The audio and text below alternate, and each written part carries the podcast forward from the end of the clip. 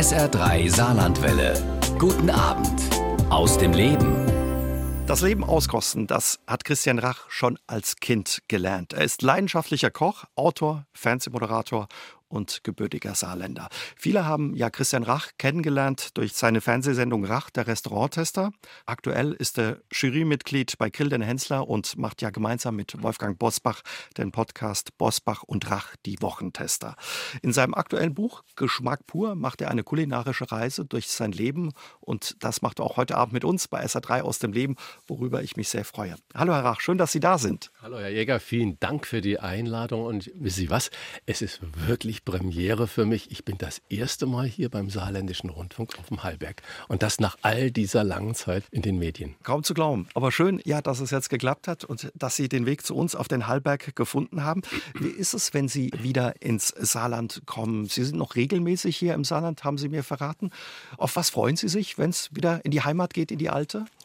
Das ist einfach das Gefühl, verstehen Sie? Das, es gibt jetzt nicht, dass ich sagen, ja, der Bäckerturm oder die Sprache, mhm. äh, das Dialekt, das Saarländische oder sonst. Es ist einfach das Gefühl, hier äh, bin ich groß geworden, hier lebt noch mein Bruder mit seiner Familie und meine Mutter ist Anfang des Jahres gestorben. Das war natürlich immer der Anker mhm. und deswegen sind wir alle Kinder natürlich auch immer sehr, sehr gerne hierher gekommen. Aber wir haben untereinander ein wunderbares Verhältnis und wir besuchen uns immer und haben, äh, ja, und das macht dann Spaß natürlich auch zurück in die alte Heimat zu kommen. Schön. Und ja, wenn Sie ins Saarland kommen, spielt da ja Genuss auch immer eine Rolle? Ja, ich kenne natürlich fast alle äh, großen Kollegen hier im Saarland und ich gehe unglaublich gerne hier zum Essen und das, ich will es jetzt gar nicht zu platt sagen, Hauptsache gut Gäste. Ich meine, damit lockt man keinen mehr hinterm Ofen hervor. Das ganze kulinarische Leben hat sich natürlich unglaublich äh, viel weiterentwickelt und mit Horische und Dippelappes reicht einfach heute nicht mehr. Das ist toll, dass man diese Tradition Traditionen hat. Es ist toll, dass man dieses Heimatgefühl hat, aber das Kulinarische ist im Saarland natürlich so fest verankert und auch heute international reportiert und das äh, macht mir also wirklich Freude. Sie leben seit über 30 Jahren in Hamburg. Das ist mittlerweile auch Ihr Zuhause. Das Saarland ist immer noch Ihre Heimat. Sie haben nie verleugnet, dass Sie Saarländer sind. Wie viel Saarland steckt noch in Ihnen? Wo ertappen Sie sich manchmal, wo Sie denken, ja, das war jetzt der Saarländer in mir? Ja, ich lebe jetzt seit fast 45 Jahren in Hamburg. 45 also so, das ist schon äh, eine, eine, wahnsinnige Zeit. Und also woran ertappt man sich? Wir haben ja alle heute unsere Handys oder die kleinen Tablets mhm. und man hat ja viele Apps. Und ich habe zum Beispiel bei der Tagesschau-App habe ich natürlich auch den Button Saarland. Man kann ja immer Regionen nochmal anklicken, die man dann speziell als erstes immer aufploppen hat. Das ist bei mir, ich muss immer wissen, was im Saarland äh, vor sich geht. Und äh, da bin ich also wirklich noch sehr heimatverbunden und gucke da immer nach bin sehr interessiert daran, was saarländische Wissenschaft macht. Also zum Beispiel der Bagges, der ja da führend in der Informationssicherheitstechnologie ist, oder einer der führenden. Und das ist schon toll. Und ich habe auch gerade, ich glaube, gestern im saarländischen Rundfunk, als ich hier auf dem Weg in die Heimat war, gehört, dass Saarland den höchsten Gastprofessorenanteil, ausländische Gastprofessorenanteil im gesamten äh, universitären Leben Deutschlands hat.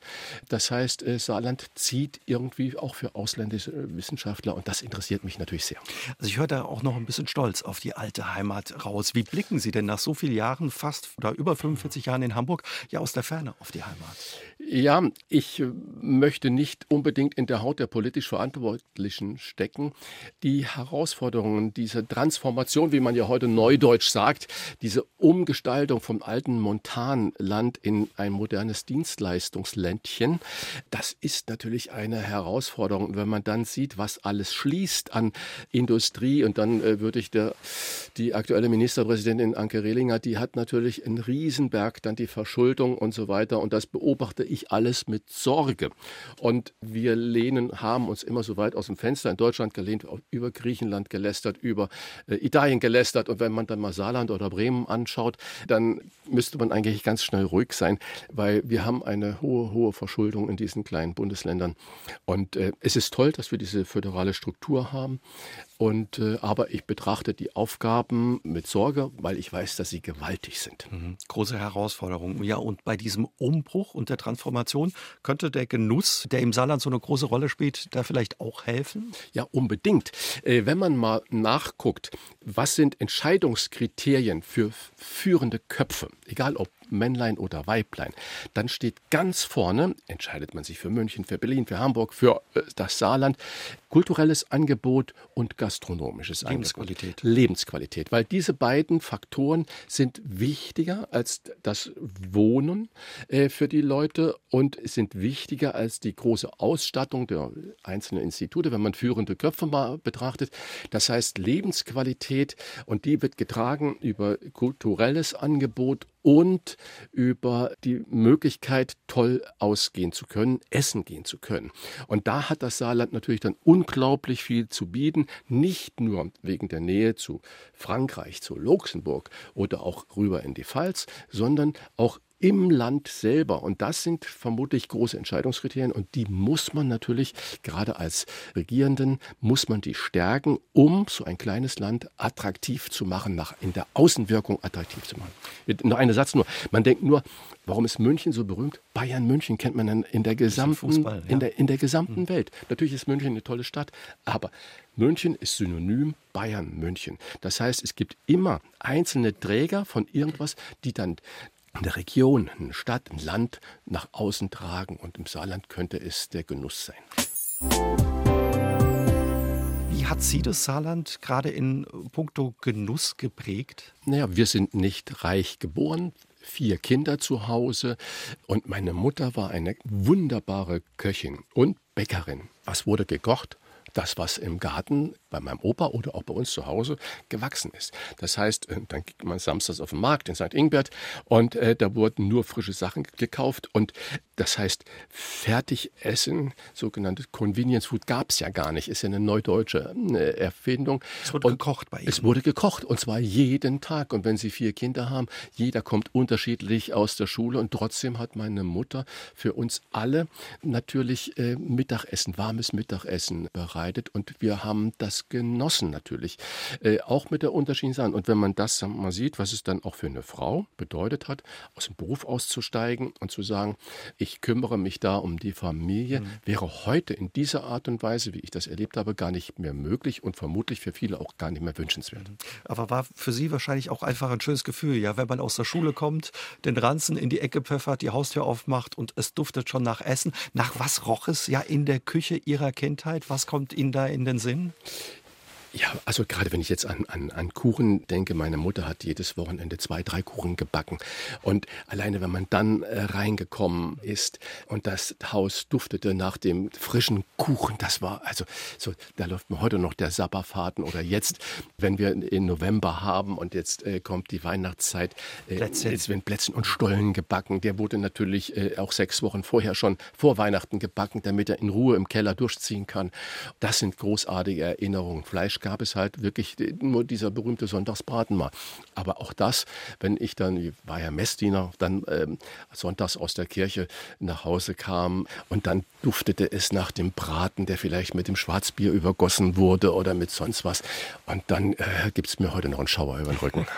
Das ist auch, beschreiben Sie auch schön in Ihrem Buch. In Ihrem Buch gibt es auch ein schönes Foto von Ihnen. Da sind Sie vielleicht, ja, würde ich schätzen, eins, zwei Jahre alt. Da sitzen Sie ja in der Spüle zwischen dem ah, schmutzigen ja, ja. Geschirr in der Küche. War die Küche so ein Ort, wo sich auch viel bei Familie Rach abgespielt hat, wenn Sie vier Kinder waren, also eine große Familie? Ja, das Foto, auf das Sie anspielen, das ist noch aufgenommen. Da haben wir noch alle zusammen in einer Mietwohnung gewohnt. Danach haben meine Eltern dann gebaut, ein Reihenhaus. Und wie das in der Reihenhaus äh, damals so war, dann hat ist die Frankfurter Schule ist da ein, eingezogen. Frankfurter Küche, ja. Frankfurter Küche, die dann daraus resultierte. Also das ist eine Architekturrichtung gewesen.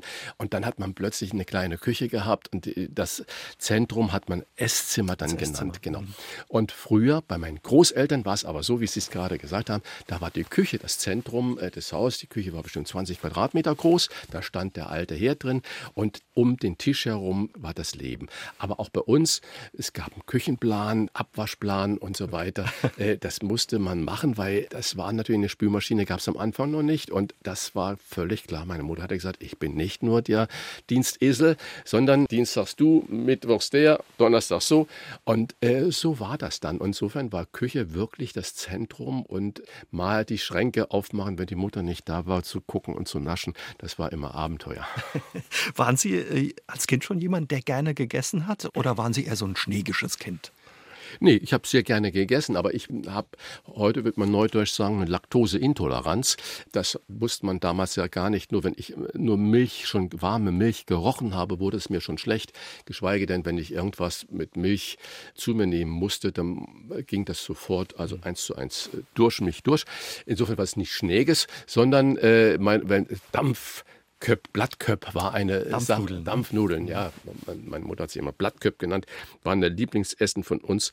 Alle haben ihre Vanillesoße dazu geschlappert und ich habe eine Weinschaumsoße bekommen, schon als kleiner Kind. Das war wunderbar. das ist auch lecker, Dampfnudeln. Ja. Was war damals aber Genuss für Sie und wie hat, hat Sie vielleicht auch ja diese Küche Ihrer Kindheit geprägt, dass eben gekocht wurde, Essen, so höre ich raus, eine Rolle gespielt hat auch bei Ihnen? Ja, es gab zum Beispiel ein Alltagsgeschirr und ein Sonntagsgeschirr. Und Genuss war dann das, das, wenn wir uns alle gleichzeitig am Tisch äh, hingesetzt haben. Gerade an den Wochenenden war das immer ein Muss natürlich und es wurde dann auch immer schön eingedeckt. So wie man sich früher, wenn man von St. Ingbert nach Saarbrücken gefahren ist, hat man sich sonntags angezogen. Also es war völlig verrückte Zeit eigentlich. Und äh, so wurde sonntags, wurde dann auch schön eingedeckt. Es gab Weingläser auf dem Tisch, es gab einen kleinen Schluck Wein. Der wird für uns Kinder natürlich mit viel, viel Wasser vermengt. Aber Sie aber, durften äh, probieren auch Wein. Ja, aber das war natürlich, ich sag mal, vielleicht ein Esslöffel mit äh, äh, unglaublich viel Wasser aufgegossen. Aber es war stilvoll und es war, der Genuss stand da da im Vordergrund. Und es gab meistens dann auch drei Gänge, gerade am Sonntag, eine Suppe vorweg, dann irgendein Hauptgang und hinterher irgendeine schöne kleine Nachspeise. Ein Nachtisch. Das gehört wahrscheinlich auch eben dazu. Ne? Genuss. Lea Linzer war mal hier und sagte Ambiance, ne? dass man es sich schön macht. Äh, das Essen ja. vielleicht auch ein bisschen ja, feiert oder Ja, unbedingt. Es ist eine Wertschätzung äh, auch demjenigen gegenüber, der das dann produziert hat. Und das heißt also auch die Wertschätzung des Besonderen.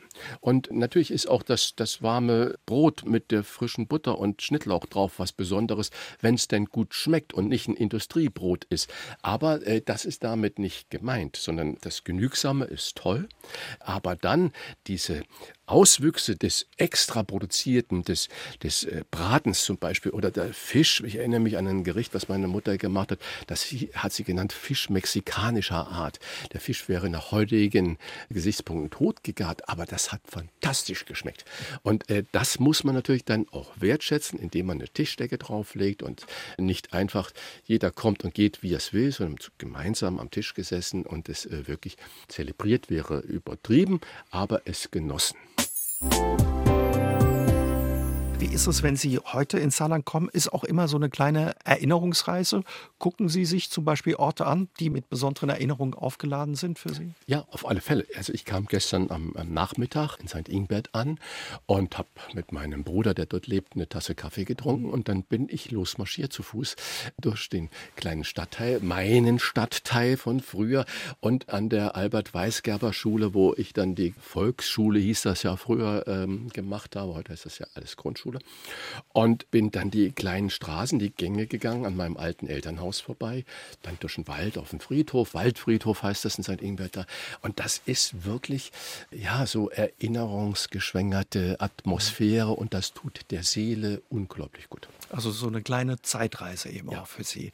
Ihre Großeltern haben auch eine große Rolle für Sie gespielt in Ihrer Kindheit. Was verbinden Sie mit denen, gerade auch wenn es um das Thema Genuss, Geschmack und Essen geht? Ja, mein Großvater, meine Großmutter, die haben alles selbst im Garten angebaut, sei es Zwiebeln, äh, Karotten, Spargel, viele Obstsachen natürlich gehabt. Und ich erinnere mich zum Beispiel ganz toll, mein, mein Opa war Schlosser, der hat bei der Firma Kaiser damals, die gibt es ja nicht mehr, gearbeitet und war der erste Kranmonteur, der ist also ein ganzer Europa umhergereist und durfte die Kräne aufstellen. Aber der hat dann sich einen Spargelstecher selbst geschmiedet. Wow. Mhm. Und dann Spargelstechen war die Domäne meines Opas. Und bis wir das mal, Opa, Opa, Opa, bitte, ich will das auch mal. Nein, Knecht, hör auf, das geht so nicht.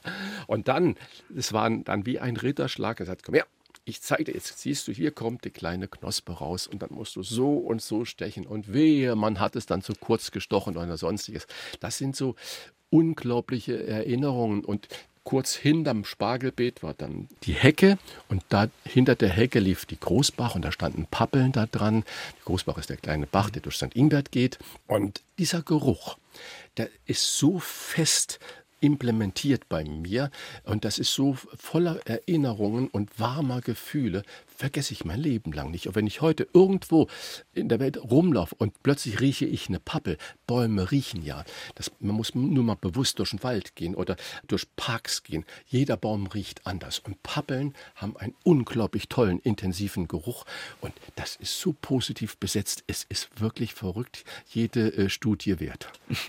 ist ja auch ja dann was Schönes, eben ja. wenn man Gerüche oder Geschmack, Genuss mit solchen Erinnerungen verbindet. Und Spargelstechen ist ja auch wirklich nichts für Anfänger. Ne? Das muss man können. Das muss man können, genau. Und äh, das war natürlich wirklich dann der Ritterschlag. Äh, so, Knecht, komm, du darfst jetzt äh, Spargel stechen gehen. So, toll.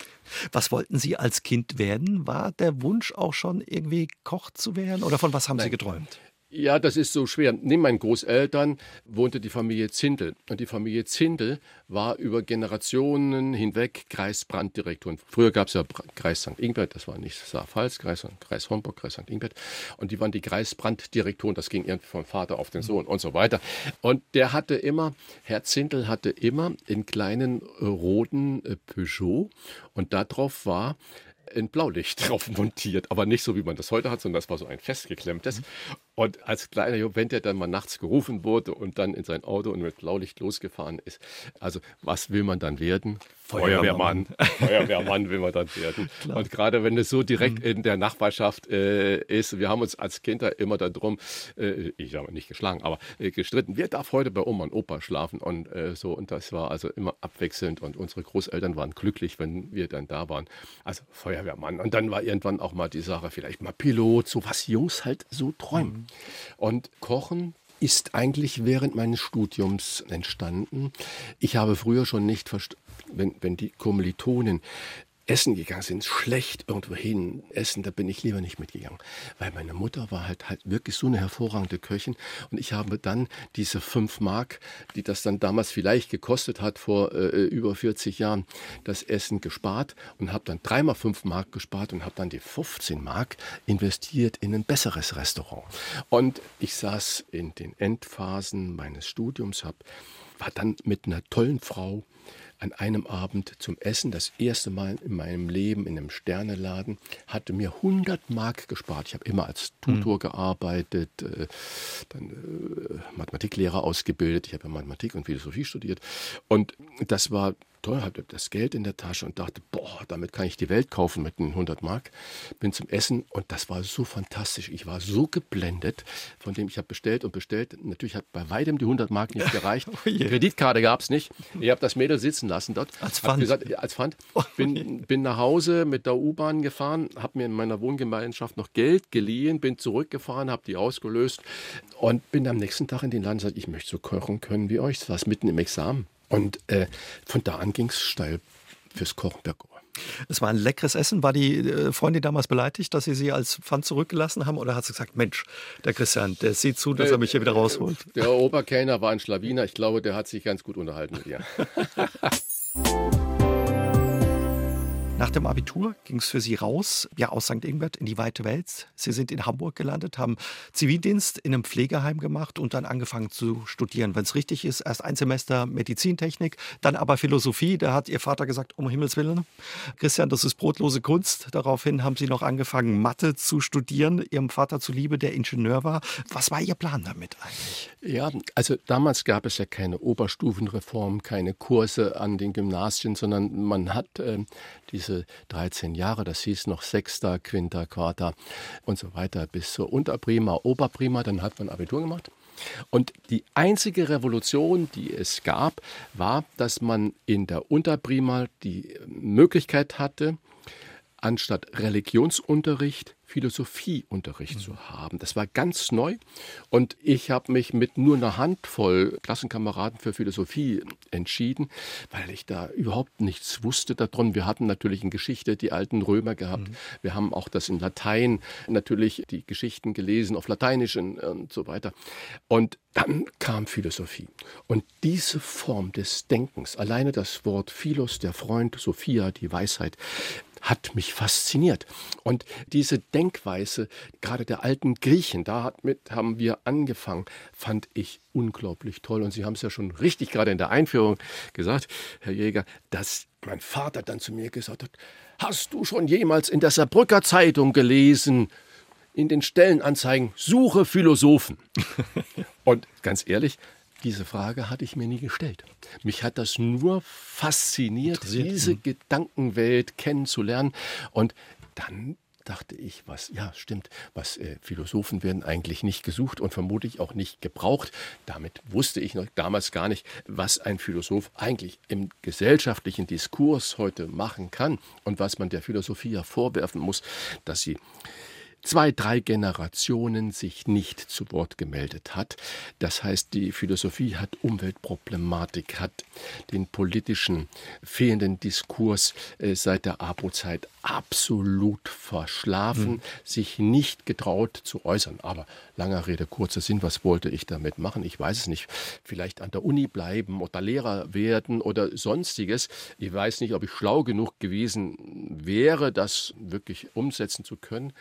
Aber dann kam halt das Kochen. Kam das Kochen dazu. Sie haben uns ja schon verraten, in Hamburg in Ihrer WG, wo Sie dann gelebt haben, stand eben wahrscheinlich kein Essen mehr auf dem Tisch, wenn Sie ja von der Uni zurückkamen. Sie haben sich immer ein bisschen ja, Geld gespart, um ein bisschen besser essen zu gehen. Und eben nach dem Essen mit Ihrer Freundin in diesem Steine-Restaurant war es um Sie geschehen. Was hat Sie so begeistert am Kochen? Sie haben ja schon dem, neben dem Studium auch als Koch genau, gejobbt. Genau. Ich sage es mal äh, dramatisch. Ich habe die Unendlichkeit auf dem Teller entdeckt. Unendlichkeitsbegriff in der Mathematik Mathematik ist ja ein wunderbar schöner Begriff, der ja ganz, ganz vieles definiert und der ganz vieles aufhängt, was wir heute also auch brauchen in, in ganz vielen Techniken und so weiter. Und ich habe die Unendlichkeit, das Nichtbeschränken der Möglichkeiten auf dem Teller gesehen. Es war wie Bright Lights. Das war also wirklich, es war mir in dem Moment, war mir das wirklich klar. Es war wie so eine Erweckungserlebnis. Ja, ja, ein Erweckungserlebnis, das ich dachte immer schon, lange Haare, Feder im Ohr, so. Und wenn ich gekocht habe in den Kneipen, dann hast du das Essen rausgebracht. Die meisten Kollegen haben ja alle, oder Kolleginnen haben gekellnert. Ich war in der Küche da zu Hause und dann hast du die Teller mit den Nudeln da rausgebracht und die Mädels haben gejubelt. Und so, das war natürlich äh, so ein bisschen Fishing for Everything. Aber dann das war aber Spaß. Das war nur Spaß und äh, Zubrot verdienen, um das Leben gestalten zu können. Und aber in dem Moment, wo ich da saß, wusste ich, dass ich noch nichts konnte. Es war auf der einen Seite es war unglaublich ernüchternd, weil ne, die Jugendlichen leicht sind, du denkst, Mensch, du bist der Überflieger, machst es, bla bla bla. Und in dem Moment war mir klar, ich kann auch gar nichts. Und war frustrierend, das anerkennen zu können, aber ich hatte null Problem, das dann anerkennen zu können. Und dachte, aber genau das ist ja eine Möglichkeit, das dann zu lernen. Und ich bin am nächsten Tag genau in den Laden in gesagt, ich möchte bei euch kochen. Und wenn das richtig ist, der Koch damals in dem Laden hatte in München, in ja, dem damaligen Drei-Sterne-Restaurant Tantris gelernt. Das war der zweite dann. Das war der zweite dann. Der Koch, pass mal auf, jetzt, das ist das Spannende, der Koch ist heute noch ein sehr guter Bekannter von mir, der heißt Axel Henkel. Und der hatte zusammen mit seinem Partner Werner Hensler, hatte der den Laden. Und die beiden waren ein Unikum, ein berühmtes Gespann in der Stadt. Und Werner Hensler ist der Vater von Steffen Hensler. Also ich war immer mit dem, diesen beiden waren dann meine äh, so ihre Lehrmeister, äh, Lehrmeister oder, oder Ansprechpartner mhm. oder wie auch immer. Oder wir sind ja kaum älter gewesen als ich. Als Student war ich ja schon älter dann, als ich da angefangen habe. Und äh, ich habe nicht bei denen gelernt, sondern die haben mich dann weitervermittelt. Und dort, wo ich dann das wirklich gelernt habe, da war der Drei-Sterne-Koch, der in München im Tantris war, bei Hans Winkler, der jetzt gerade leider vor kurzem sehr schnell und plötzlich verstorben ist. Und das war natürlich eine wunderbare Lehrsituation für mich das glaube ich. Sie beschreiben das so schön in Ihrem Buch, ja, diesen Selfmade-Koch, der in diesem ersten Restaurant, wo Sie gekocht haben, gearbeitet hat, wie glücklich den Essen gemacht hat, wie der auch gestrahlt hat. Da muss ich so ein bisschen, ich weiß nicht, ob Sie den Film kennen, an Ratatouille denken. Ja, ja, klar. Wo die, wo die Ratte, die da eben auch davon träumt, Koch zu werden, ja. auch immer glücklich ist, wenn der Geschmack äh, sich eben breit macht. Ähm, Aber Jäger, das, das ist ja wirklich so. Das sind ja, Natürlich stellt man als Koch, als Köchin den Gast oder sollte man den Gast in den Mittelpunkt schmecken. Aber ich kann nicht irgendwas rausgehen, das mich nicht glücklich macht. Das, das ist einfach so. Das heißt, einmal den Finger oder den Löffel da rein und dann zu sagen, oh ja, genau so habe ich es mir vorgestellt. Und dann zu schicken und dann zu gucken, kommt der Teller abgeleckt zurück. Das sind Glücksmomente. Was für Gerüche und Geschmäcker aus dieser Zeit ja, haben Sie in Erinnerung oder kommen Ihnen in den Sinn? Ja, das waren so die, ich meine, was lernt man da? Das sind so die, die ersten, in Anführungsstriche, großen Gerichte. Ich erinnere mich noch an das erste Mousse au Chocolat, was ich gemacht habe.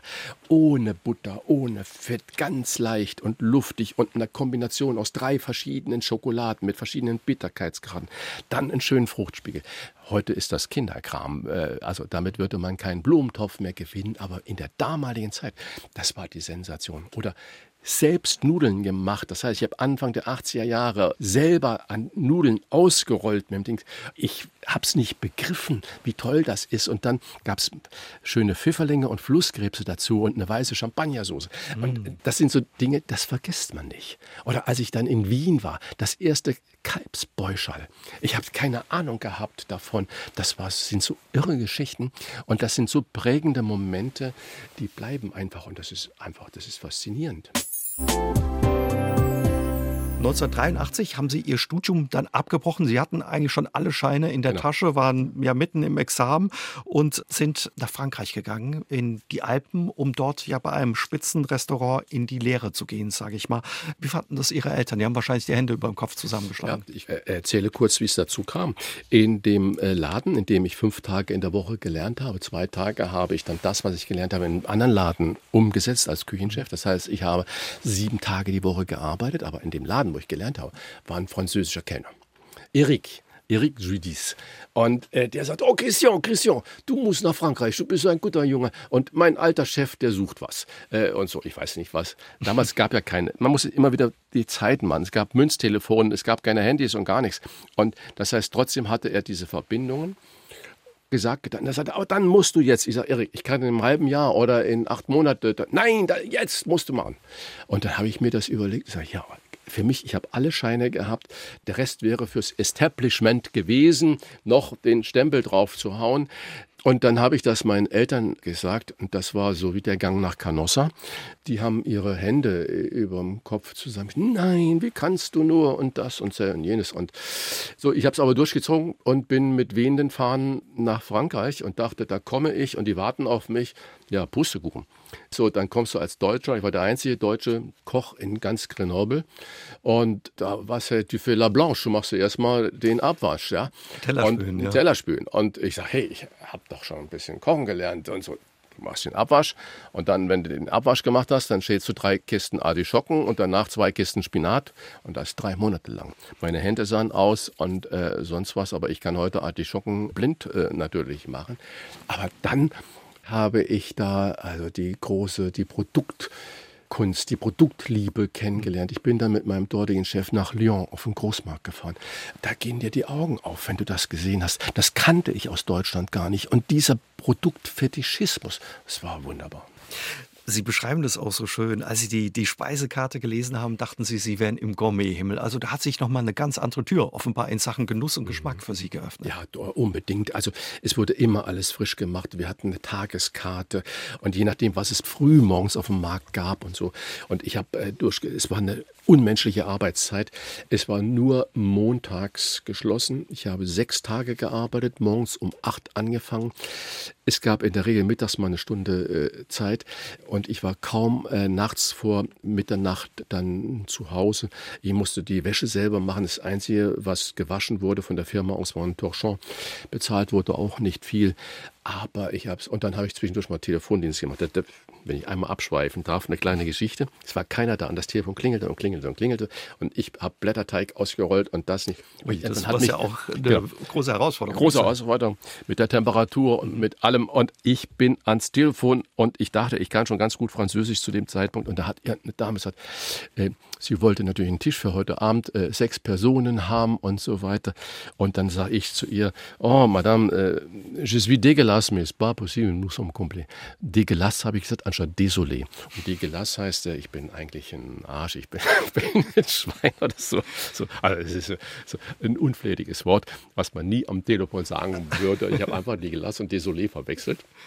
Und, oh, und die hat sich hinterher bei meinem Chef beschwert. Und Ui. da gab es also einen richtigen Anschiss. Du gehst nie wieder ans Telefon und so weiter und so fort. Heute lache ich darüber und äh, so, also das war schon harte Schule, ja. Das glaube ich, harte Schule. Der Chef war auch, wenn das richtig ist, eher ein Choleriker. Ist ja eh, dass man sagt, früher ein, ein rauer Ton in der Küche. Trotz alledem sagen Sie, auch wenn ich erstmal nur Geschirr gespült habe, Kartoffeln geschält, Artischocken geputzt und Spinat gewaschen, mhm. es war trotzdem ja eine tolle Zeit. Es war eine ganz tolle Zeit, aber es war auch prägend dahin dahingehend, dass ich zu mir gesagt habe, wenn ich je selber einen Laden habe, never ever so. Weil es war mir damals schon klar, ich habe so viele Männer weinen gesehen. Ich habe so viele Männer, den Berufs waren nur Männer da. Also man denkt jetzt heute, wieso waren keine Frauen? Nein, es waren nur Männer da.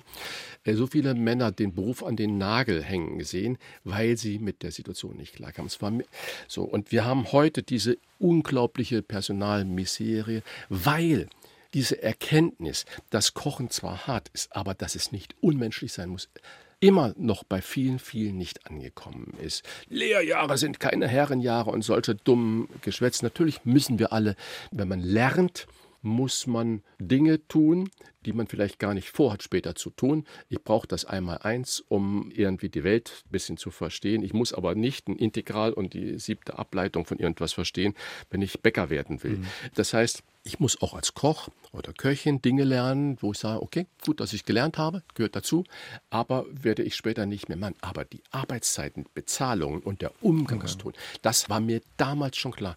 So werde ich das nie machen. Warum ist es in der Küche so gewesen oder teilweise wahrscheinlich auch heute noch so, dass es da so einen rauen Umgangston äh, gibt und dass da auch mal Pfannen fliegen oder, oder Teller?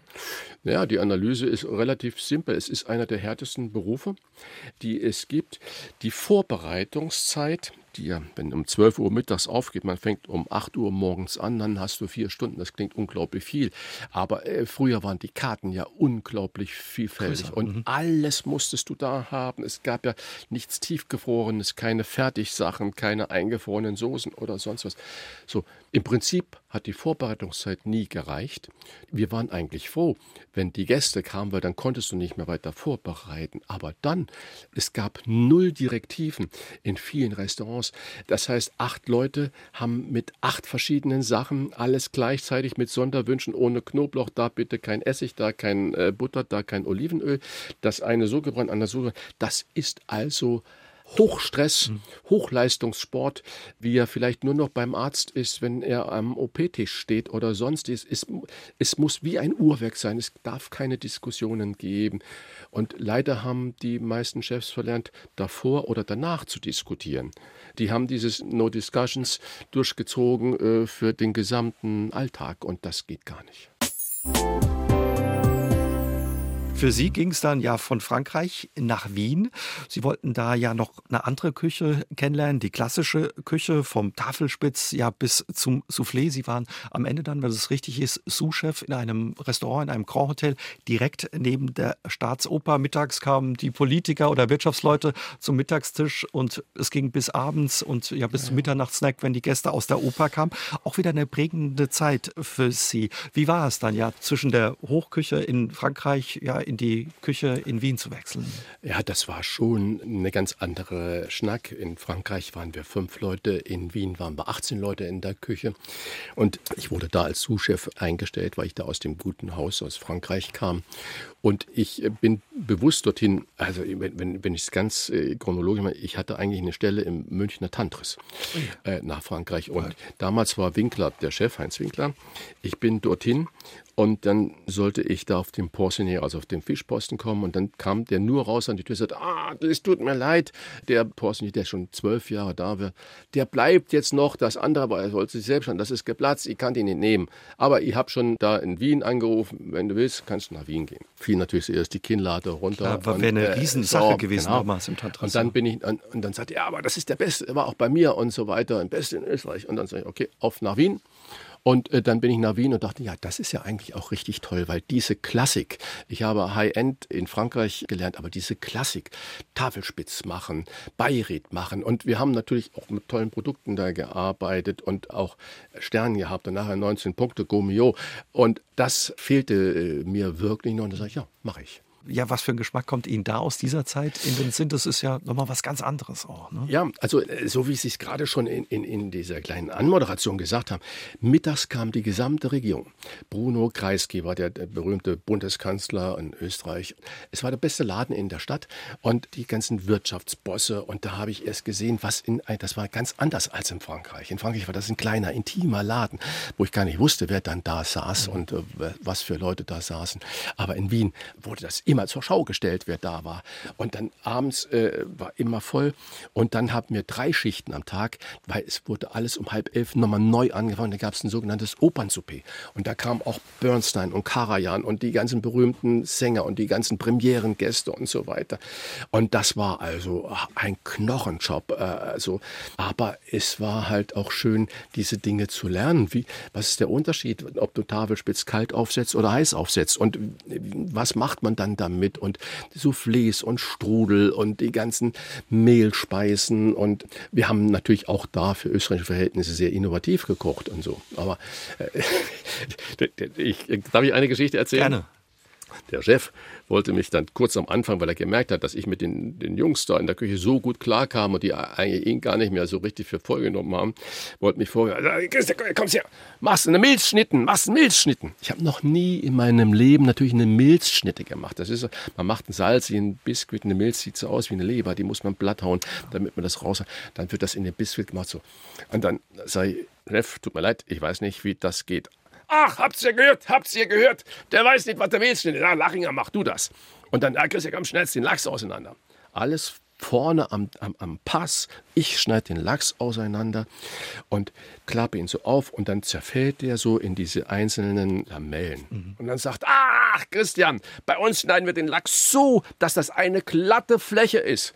Dann sage ich, naja, das kenne ich eigentlich auch so, aber ich habe bisher nur mit frischem Lachs gearbeitet. Bumm! Und das auch vor Publikum und damit war Ruhe dann. Waren die Fronten geklärt? Waren die Fronten geklärt. Haben Sie das eigentlich mitgekriegt, wer da draußen alles mittags, abends äh, nach der Oper am Tisch saß? Ja, das wurde immer kundgetan. Es wurde immer spezial äh, bedient dann und spezial behandelt und so weiter. Wo, was ich absurd fand, weil die anderen haben genau dasselbe bezahlt.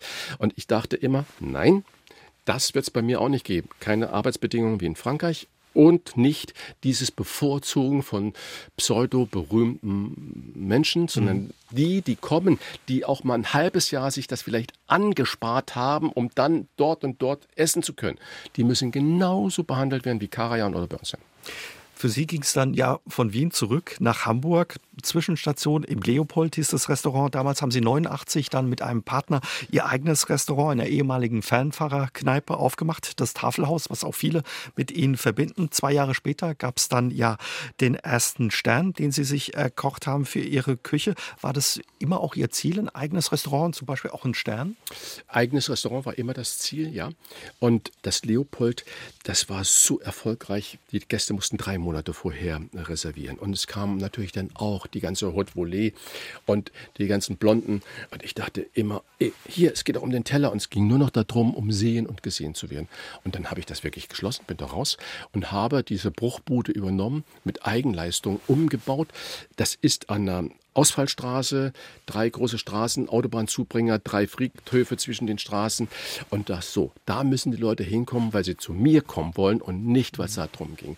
Und äh, die Kollegen in Hamburg sagten, naja, das kann ja nie was werden und so weiter. Und nach einem Jahr, also wir haben nach einem guten Jahr, anderthalb Jahren meinen Stern bekommen. Da kam die so, naja, du mit deiner Lage. so, so, es war also wirklich. Äh, also hätte man nicht erwartet, dass, genau. es, dass es da so ein äh, ja. gutes Restaurant also, gibt, wahrscheinlich auch mit, mit dem Stern. Wie war es, als Sie dann den Stern bekommen naja, hatten? Naja, ich habe mitten in St. Pauli gewohnt. Wir, die Stühle, die wir dort hatten, waren Sperrmüllstühle. Die habe ich mit Hammerschlag, das ist so eine Farbe, mhm. bearbeitet. Gläser gab es damals, ich darf sie ruhig nennen, bei Ikea. Sechs Gläser für eine Mark. So haben wir die Ausstattung. Weil ich hatte, mein Bruder, der heute in St. Ingbert lebt, der hat mir noch 2000 Mark geliehen, weil es alles nicht mehr reichte. Ich hatte einen Kredit von der Bank von 60.000 Mark bekommen, was ja unvorstellbar Wahnsinn, für. Ich dachte, das Leben ist vorbei mit diesen Schulden und musste richtig losgehen. Und der Stern äh, war nicht beabsichtigt mit Sperrholzmöbeln, mit Ikea-Gläsern, mit Kissen, Stuhlkissen auch von Ikea. Und es hat funktioniert. Und eigentlich in der zweiten Bewertungsrunde hatten wir den Stern und das war unglaublich. Aber auch nach drei Monaten eröffnet Eröffnung musste man sehr lange vorreservieren bei uns, um Platz zu bekommen. Wie war das dann für Sie, auf einmal eben selbst Chef zu sein und ja für alles verantwortlich zu sein, aber eben Dinge auch anders machen zu können, die Ihnen vorher nicht gefallen haben oder missfallen haben? Ja, das war positiv, waren aber auch viele Learnings. Ich dachte von der Uni her, ich starte so äh, sozialistisch, alle verdienen das Gleiche. So, ich dachte, warum soll der eine mehr verdienen als die andere oder so weiter? Und äh, ich musste aber schon das Prinzip nach einem halben Jahr über Bord werfen, weil da gab es den einen oder die andere, die kamen früher, die haben Trump intensiver gearbeitet, konsequenter gearbeitet, besser gearbeitet. Die anderen, die kamen Viertelstunde später, sind eine Viertelstunde früher gegangen, haben auch gearbeitet. Aber ich merkte, das funktioniert als Prinzip nicht, vor allen Dingen nicht auch als Anerkennungsprinzip. Das war also ein großes Learning. Was ich von Anfang an aber hatte, war einen wirtschaftlichen Berater, also einen Steuerberater, der auch Wirtschaftsprüfer war und mit dem habe ich mich jeden Monat zusammengesetzt. Und da habe ich erst die Komplexität des Unternehmertums verstanden verstanden und was es bedeutet, die letzte Verantwortung zu haben und nicht noch einen über dir zu haben, der dann am Ende des Tages entscheidet, so machen wir es. Wenn du derjenige bist, der das entscheidet, ist es eine unglaubliche Herausforderung, das zu machen. Und ich habe dann erkannt, ich kann nicht mehr jede Karotte selber schneiden, weil ich die Zeit dazu gar nicht habe. So abgeben auch. Abgeben lernen, delegieren lernen, Vertrauen lernen in die Qualität der anderen. Und wir sind gestartet, dass ich aus Wien Leute hatte, ich hatte Leute aus der Hamburger Zeit, ich hatte Franzosen dann. Und das war ein unglaublich frisches, revolutionäres Team. Tolle Frauen auch als Mitarbeiterinnen dabei gehabt. Also eine unglaublich super Mischung gehabt. Und das hat Spaß gemacht, ja. Bei Ihnen war jeder Gast gleich viel wert. Da war es egal, wer da eben draußen saß, ob es der berühmte Komponist war oder manchmal, glaube ich, waren auch Saarländer da, ne, die zu Ihnen gekommen sind. Ja, äh, ja das, dann, es waren auch Saarländer da. Der eine brachte dann eine Gitarre mit und äh, sagte, können wir hier auch mal singen? Wollte dann hoch auf dem gelben Wagen singen. Und so. Oder dann andere äh, rufen dann quer durch den Land, ey, ey, da ist er, ja, da ist er. Ey, komm, mal her, wir haben ihn in Leona mitgebrungen. quer durch den ganzen Laden. Das war dann Teil, das ist, ich verstehe, das war Liebe, das war Anerkennung, das war Zärtlichkeit, aber es war mir dann auch zum Teil manchmal unangenehm. Entschuldigung, das darf ich ruhig sagen, ohne den Saarländer da vom Kopf zu hauen. Äh, war so, natürlich äh, wahrscheinlich stolz auch auf Die waren stolz ja. und all das, aber so vor, die, die ganze Laden wurde dann von einem Schlag ruhig. so haben sich alle umgedreht. Und äh, so sind sie, die Saarländer, liebenswürdig. Aber zeigt natürlich auch, was für Genussmenschen die Saarländer ja, ja, sind, wenn sie zu Ihnen nach Hamburg ne, äh, kamen ins Tafelhaus. 2011 haben Sie dann gesagt, es reicht, haben zugemacht. Warum? War es dann irgendwann genug, zu viel oder? Nee, also ich hatte einen guten Freund damals und wir haben immer über verschiedene Perspektiven gesprochen. Wer macht was und wie und warum. Und in der Politik sagt man ja kurzfristige Entscheidungen, lang, mittelfristige, langfristige. Und es war mir immer klar, dass Kochen eine mittelfristige Abschnitt im Leben sein kann. Weil, wenn man es intensiv macht und dann noch als Chef. Ich bin nie unter 80 Stunden in der Woche nach Hause gegangen. Haben sich auch nicht geschont? Dann. Nicht geschont. Ich habe es gerne gemacht. Ich war nie Burnout gefährdet oder sonstiges. Aber ich habe gesagt, eigentlich mit voller Kraft, mit voller Energie bis 50. 50, das ist eine, so eine symbolische Zahl. Es war am Ende 54. Und wie schließt man dann Ganz simpel, ich bin ja 2003 umgezogen mit meinem Tafelhaus runter an die Elbe. Grandioser Laden, aber der Mietvertrag ging bis 2011. Und zwar mir Zeitpunkt. Dann, mhm. es war mir dann schon klar, diesen Mietvertrag, der extrem teuer war und ich das auch wirklich schaffen konnte, auch weil ich Fernsehen gemacht habe. Wir dann also auch internationales Publikum hatten und wir waren immer, immer voll, mittags, abends, mittags, abends, konnte ich das bezahlen. Das war wunderbar, aber es war klar, das da ist Schluss. Und da ist Schluss. Merken Sie das heute noch, dass Sie sich ja über so viele Jahre auch nicht geschont haben, diese 80, 90 Stunden Woche, sechs, sieben Tage die Woche hatten? Nein, ich bin gesund. Ich bin kein Alkoholiker. Ich trinke hier mit Ihnen ein schönes Glas Wasser und bin nicht an irgendeiner Nadel oder sonstiges. Habe unglaublich viele Projekte, die ich betreibe mit voller Energie, aber machen keine 80 Stunden Wochen mehr. Und äh, ein Gast bei euch war ja auch schon der Hubertus Meyer-Burkhardt. Wir haben eine Bürogemeinschaft. Und so. Das heißt, Dinge mit dem Kopf tun. Ich mache einen wunderbaren Podcast mit Wolfgang Bosbach, ehemaliger CDU-Politiker. Und das erfüllt mich, also politische Dinge zu begleiten. Wir kommen an alle berühmten Leute heran für unseren Podcast und wir lassen die einfach sprechen und erzählen. Es geht nicht um Recht haben, sondern um zuzuhören. Also eine neue spannende oder viele neue spannende Aufgaben gefunden. Waren Ihre Eltern wahrscheinlich danach auch öfter bei Ihnen zu Gast äh, zum Essen? Und wie war es ja für Sie dann zu sehen, ja. was aus Ihrem Christian wurde, nachdem er das Studium abgebrochen hatte? Also ähm, die kamen nach einem halben Jahr nach Frankreich das erste Mal. Und da sah ich aus wie der Tod, haben sie mir gesagt, weil die Arbeit war natürlich überbordend und das Anschauen, die Sprache und die Atmosphäre. Und da haben sie aber meine Ernsthaftigkeit erkannt und anerkannt. Und dann kamen sie natürlich häufig äh, auch nach Hamburg, als ich dann selbstständig war und haben das begleitet. Und ich weiß noch, äh, mein Vater ist schon 91 gestorben, kurz bevor wir äh, den Stern bekommen haben. Und er war zwei Monate, drei Monate bevor er gestorben ist, war er noch mit meiner Mutter zum Essen. Und das war ein Festmahl für ihn gekocht. Und er hat mich glücklich und zufrieden angeschaut. Und das sind so Momente, die vergisst man nicht dann, die sind ähm, auch ja, im Herzen drin. Ne? Anfang der 2000er ja begann Ihre Fernsehkarriere, Herr Rach. Viele kennen Sie aus der Sendung Rach, der Restauranttester. Da haben Sie ja Restaurants unter die Arme gegriffen, unter die Lupe genommen, ja, die Probleme hatten und haben gemeinsam mit den Besitzern sich ein neues Konzept überlegt. Wie kamen Sie zu dem Job? War das immer der Wunsch, auch ins Fernsehen zu gehen, eine Fernsehkarriere zu starten? Nein, es gab damals in Deutschland eigentlich kaum Leute im Fernsehen. Tim Melzer, der drei Jahre mit mir auch zusammengearbeitet hat, der begann gerade mhm. dann bei, ich glaube, bei Vox war es sein erster Aufschlag. Und daraufhin kam dann eine Anruf von mir, Herr Rach, haben Sie nicht Lust, auch eine Fernsehsendung zu machen? Ich sage, ja, was der Tim kann, das mache ich dann auch mit. Und das war eben so ein halbes Jahr Unterschied nur. Und das war eine Castingfirma. Und die sagen, okay, wir holen Sie ab. Sie kommen nach Köln und äh, es geht darum, ob Sie im Restaurant helfen können. Ich wusste gar nicht, dass Sie, ich glaube ich, 10 oder 15 Kollegen eingeladen also es hatten. gab ein Casting. Es gab ein Casting, aber jeder war nur für sich da und ich wurde abgeholt. Ich wusste auch nicht, dass der Fahrer ein Redaktionsmitglied ist, der mich am Flughafen abgeholt hat. Sind wir da in den Vorort ins Sauerländische von Köln gefahren.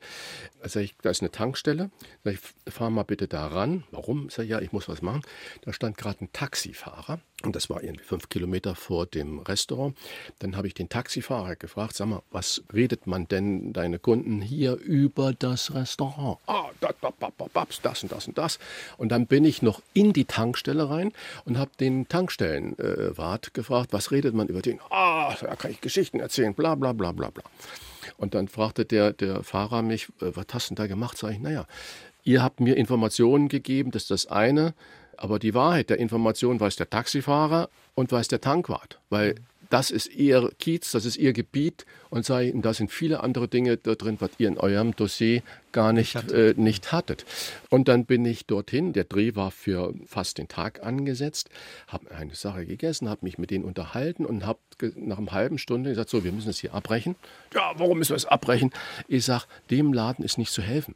Sage ich, dem Laden kann ich nur empfehlen, eine Insolvenz zu machen. Das war eine junge Familie. Sagt, wenn ihr das jetzt geordnet macht, dann sind eure Schulden noch überschaubar. Ihr werdet das mit dem hier nie sonst abzahlen können. Deine Kinder, ihr werdet noch mehr aufbauen und noch größer verschuldet werden. Bitte hört auf und fangt irgendwo, fangt du als Angestellter irgendwo an. Deine Frau kann auch irgendwo was machen und dann seid ihr irgendwie nach, damals waren noch sieben Jahre, Insolvenzrecht, dann seid ihr da durch und dann könnt ihr wieder entspannt, dann sind eure Kinder, gehen dann äh, vielleicht in die höhere Schule, dann habt ihr wieder eine Zukunft. Nein, du musst weiter drehen. Ich sage, nee, das ist mein Dings, ich kann hier nicht irgendwas vom Zaun brechen. So, nein, da waren die böse.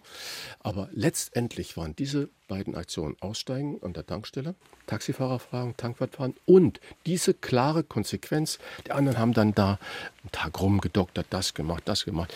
Ich dass sie den Zuschlag bekommen haben. Dass, ich, dass sie gesagt haben, diese Konsequenz und diese Klarheit in der Aussage, das ist das, was es dann war. Und dann haben wir eine Sendung gedreht und dann habe ich festgestellt, das Fernsehen möchte das eigentlich manipulieren. Und es war wirklich eine Katastrophe, was dann stattfand. Und dann habe ich zu denen gesagt, nee, das mache ich nicht mit das mache ich nicht mit. Dann haben wir die erste Sendung gedreht und die wurde gar nicht gesendet. Dann kam aber trotzdem die Anfrage, Herz Teufelsküche. Teufelsküche zu machen. Und damals lief die erste Dschungelsendung. Und dann dachte man, dasselbe kann man dann auch machen äh, in, der mit in der Küche. Mhm. Es gab eine Vorlage von, ich glaube, bei Channel Gordon 4, Ramsay. Gordon Ramsay, mhm. Channel 4 in Großbritannien lief das. Und äh, Gordon Ramsay ist in der Bronx aufgewacht, in der englischen Bronx aufgewacht. Der ist so, äh, so laut, äh, so von seiner Sprache her, so wie es ein, zwei andere Kollegen auch heute in Deutschland machen, was nie mein Stil war. Ich kann es nicht. Äh, so. Und das haben wir gemacht und da starb dann der Papst gerade noch, Johannes Paul, der ja wirklich weltbeliebt war. Und dann waren die Quoten nicht so wie die vom Dschungel. Und dann war es das so. Und, und dann dachte ich, ich höre auf. Nee, es wurde nicht abgesetzt. abgesetzt. Nein, nein, nein, das haben wir alles gesendet. Mhm. Es wurde äh, erst. lief aus dann. Lief aus. Dann mhm. wurde nicht, nicht eine zweite Staffel mhm. gemacht. Und diese Restauranttester, die wir vorher gedreht haben, wurde nicht gesendet. Und das war für mich vorbei. Das war früher diese äh, Hell's Kitchen Nummer, also Teufelsküchen Nummer. Und dachte, ich mache kein Fernsehen mehr. Ich habe denen das auch gesagt, weil das war unsäglich. Es wurde viel manipuliert und das und so.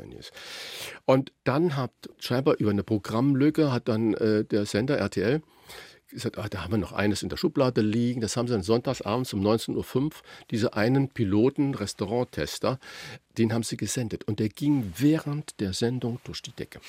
Und dann haben die mich angerufen, könntest du? ich sage, nein, das meine ich. Doch, bitte komm nochmal, lass uns sprechen. So, ich sage, okay, ich mache das nur, wenn ich das so machen darf, will ich das machen. Und das war ja dann auch, ja, würde ich sagen, wahrscheinlich das Geheimnis des Erfolges. Genau. Die Fernsehreihe lief sehr erfolgreich. Sie haben ja in den besten Zeiten über sieben Millionen oder bis zu sieben Millionen genau. Zuschauer ja, gehabt. Fast jeden Montagabend, ja. Und ja, wahrscheinlich auch eben, weil Sie so ehrlich und offen mit den Leuten gesprochen haben. Was haben Sie da alles erlebt an schönen Momenten, aber vielleicht auch Momenten, wo Sie die Hände über dem Kopf zusammengeschlagen haben? Ja, eigentlich immer. Der gemeinsame Nenner, es waren alle pleite. Und da gab es vor einem Jahr, da gab es mal wieder ein junger Redakteur, der sagte, ja, die haben sie alle nicht geschafft. Das ist so eine Ignoranz, äh, solche Dinge dann zu schreiben, weil der, der hat die Sendung gar nicht verstanden. Viele habe ich der Teilnehmenden, habe ich wieder eine Würde gegeben. Darum ging es. Ich habe gelernt, dass Männer in dieser existenziellsten Krise anders reagieren als Frauen in der existenziellen Krise. Die Frauen die haben den weißen Prinz gesucht, der auf dem Schimmel kommt, den Arm ausstreckt, sie hochhebt und mit ihnen davonreitet. Also, das heißt, das Leben das wieder rettet, rettet. Und so, die waren offen für jegliche Sachen. Die Männer waren eigentlich hinter so einem Grauschleier, eine Betonwand des Nichtwissenwollens. Die haben keine Briefe mehr geöffnet, weil das, was ich nicht lese, ist nicht existent. Kopf ins Sand gesteckt. Kopf ins Sand gesteckt. Und ähm, das war eine harte Erkenntnis. Mhm. Aber die Würde den Menschen wieder zu geben, auch Bilder nicht zu senden, die entwürdigend waren, darauf habe ich immer geachtet. Und darum ging es. Und leider sind ein paar schon gestorben daran an Herzinfarkt und das. Ein paar haben es nicht geschafft und ein paar bin ich immer noch in guten Kontakt und das ist ein wunderbares Erlebnis. Sie haben auch, glaube ich, im Saarland getestet, ne? Restaurants oder ein Restaurant in Neunkirchen im Zoo. Äh, ja, und noch eins oben, ich glaube, in, am, am Bostalsee, auch noch eins, genau, in Neunkirchen am Zoo. Es war eigentlich toll und dass die das am Ende des Tages nicht geschafft haben, weiß ich nicht, aber eine wunderbare äh, Geschichte. Aber wissen Sie, was mir noch besser gefallen hat als Restauranttester, war Restaurantschule. Das war eine ganz großartige Aufgabe. Da haben Sie Jugendlichen geholfen, eine zweite, dritte Chance gegeben, die es ja genau. bisher schwierig, genau. schwer hatten. Nicht keine Jugendlichen, sondern auch Menschen aus, äh, heute würde man sagen Hartz IV, also aus der Sozialhilfe. Die keinen Job hatten oder keine Ausbildung hatten. Ganz, ganz genau, und die kriminell waren und so weiter. Das war eine äh, großartige äh, Sendung. Damals gab es ein Überangebot an Lehrlingen und heute haben wir ein Überangebot an Lehrstellen. Wäre so nicht mehr möglich, aber ich glaube, äh, RTL hat noch nie so viele positive Feuilleton-Berichterstattung gehabt wie mit so einer Sendung. Die Gastronomie, das haben vielleicht auch viele gar nicht so auf dem Schirm, ist ja neben der Metallindustrie einer der größten Arbeitgeber. Jetzt heute Abend klang es auch schon ein bisschen in unserem Gespräch immer wieder an. Die Arbeitsbedingungen, die muss man wollen, sage ich mal salopp. Lange Arbeitszeiten, körperliche Arbeit auch. Man arbeitet im Endeffekt, wenn andere frei haben. Wie sehr hat jetzt auch Corona nochmal der Branche zugesetzt, die auch vorher schon zu kämpfen hatte? Also sind ja ganz viele Dinge, die Sie jetzt anführen. Heute sind wirklich viele Betriebe auf einem sehr guten Weg, was Arbeitszeiten und Arbeitsbedingungen angeht. Da ist eine Erkenntnis gekommen. Punkt 1. Das heißt, da ist ein großer Change. In der Bezahlung passiert auch ein großer Change. Die Bezahlung war immer unterirdisch schwacher Arbeitgeberverband, schwache Gewerkschaft. So, die Gewerkschaft hätte viel mehr auf den Putz hauen müssen, viel mehr fordern müssen. Es kann nicht sein, dass man nur, weil der Gast nicht bereit ist, anstatt 5 Euro, 7 Euro zu zahlen, die Mitarbeiter einfach schlecht Die das ausbaden müssen, ja. Müssen es ausbaden. Das kann nicht sein. Okay, das ist das eine. Corona war für viele die größte existenzielle Herausforderung. Aber man muss auch sagen, der Staat hat schnell und unkompliziert geholfen. Rückzahlungen ist äh, absolut holprig gewesen. Die Schließungen holprig gewesen. Riesenherausforderung bei Corona. Die Mitarbeiter, Mitarbeiterinnen wurden leider bei vielen nicht gehalten. Die Betriebe, die versucht haben zu halten, aufzustocken, die haben heute kein Mitarbeiterproblem. Aber viel schlimmer als Corona ist die heutige Situation. Die Energiekosten, die wir jetzt da haben und jetzt verschicken die Stadtwerke, die Anbieter und äh, was weiß ich, erst alle die neuen Einstufungen.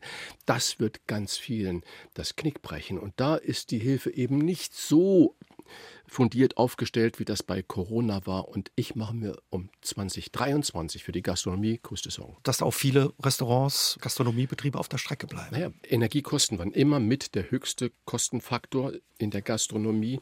Wenn sich dieses verdreifacht, vervierfacht. Und die, die Margen sind eben nicht wie in der Pharmaindustrie, nicht wie in der Hightech-Industrie, sondern die Margen sind teilweise nur 5%, 7%, wenn überhaupt. Das Finanzamt rechnet mit über 20% äh, illusorisch. Das kann nicht aufgefangen werden und wir werden 23 eine Konzentration haben. Ganz viele, die da oben sind, die die Spitze bilden, die haben vermutlich keine Probleme, weil es viele Menschen gibt, die das bezahlen können. Der Mittelbau, der bricht weg. Der Unterbau, wo viele Familienangehörige arbeiten, vielleicht auch umsonst arbeiten und die dann andere Kostenstruktur haben, die werden eine große Chance haben. Aber der Mittelbau, da mache ich mir größere Sorgen mit.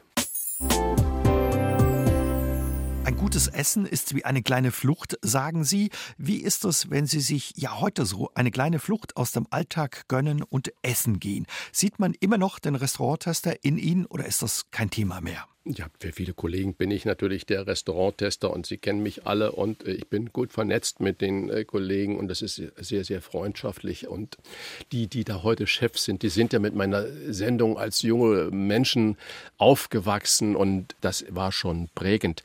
Aber Sie haben es gerade so schön ge gesagt, gutes Essen ist wie eine kleine Flucht und zwar vom Alltag. Das heißt, und das ist das, was wir in der Gastronomie verkaufen müssen. Wir müssen den Menschen in dieser wirklich so anstrengenden Zeiten, das ist ja vorsichtig ausgedrückt, Umweltproblematik, die Krieg in der Ukraine und Mitarbeitermangel und Kostenexplosionen und Inflation, müssen wir den Menschen zwei, drei Stunden Flucht vom Alltag anbieten. Mal loslassen, in eine andere Welt kommen, die Freude, den Genuss, die Emotion zulassen und dann versuchen, das irgendwie noch finanziell so hinzubekommen, dass die Menschen sich das gönnen, das Intransitive, sich etwas gönnen. Das ist eigentlich die heutige Aufgabe der Gastronomie. Dann wird eben ja ein gutes Essen auch zu einer kleinen Flucht. Was würden Sie sagen, was macht ein gutes Restaurant aus? Wo erkennen Sie persönlich ja als Profi ein gutes Restaurant oder worauf achten Sie auch? Dass die Karte klein ist. Eine Eindeutigkeit. Wenn jemand Pizza anbietet, Cevapcici anbietet und Döner anbietet, dann ist es vielleicht ein Imbiss, aber auch der kann nicht so richtig gut sein. Das heißt, ich glaube, ein klares Profil ist das Entscheidende. Und dann, wenn die Karte, wenn die nur 20 Gerichte haben und nicht 120 Gerichte, spricht dafür, dass sie doch vieles vielleicht noch selber machen und dass sie eine Produktqualität haben, die man dann auch dem Gast ruhigen Gewissens servieren kann.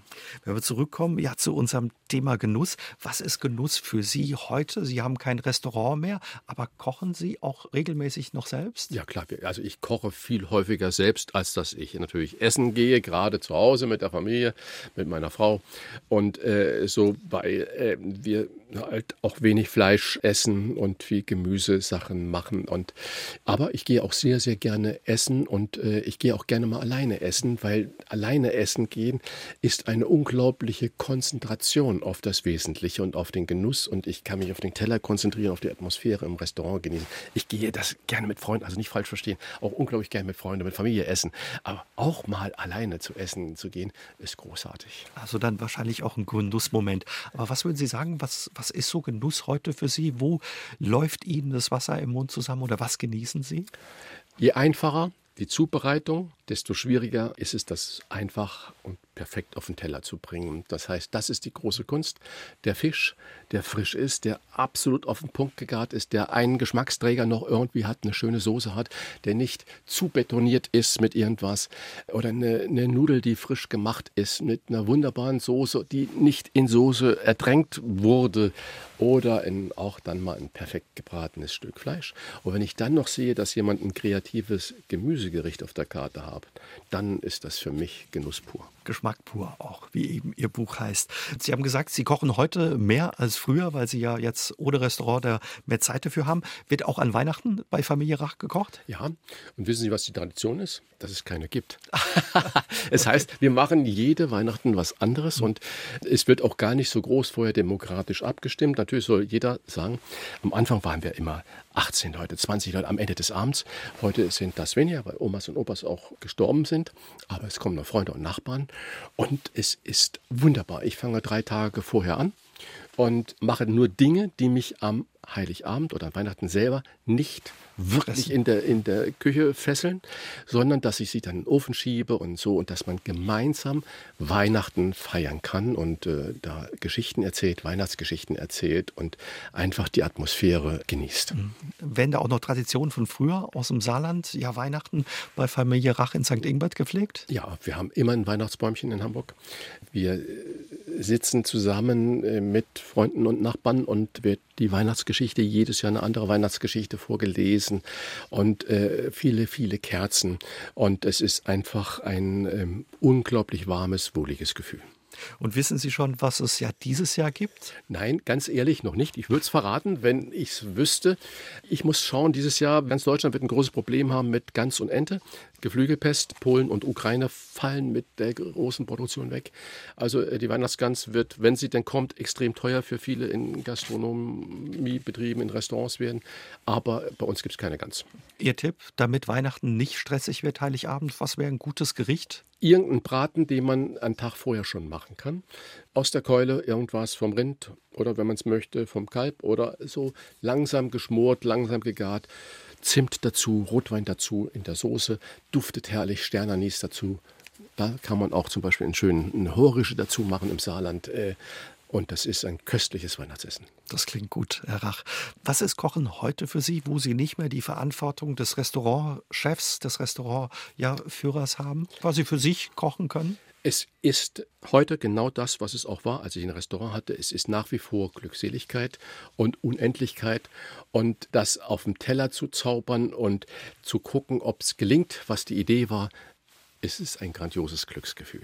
Dann wünschen wir Ihnen weiterhin ja viel Spaß beim Kochen und so viel Freude ja beim Genuss und danke, dass Sie heute unser Gast waren. Danke für die Einladung, Herr Jäger. Aus dem Leben. Der SR3 Talk am Dienstagabend ab 20.04 Uhr gibt's auch zum Nachhören auf sr3.de, auf YouTube und in der ARD Audiothek.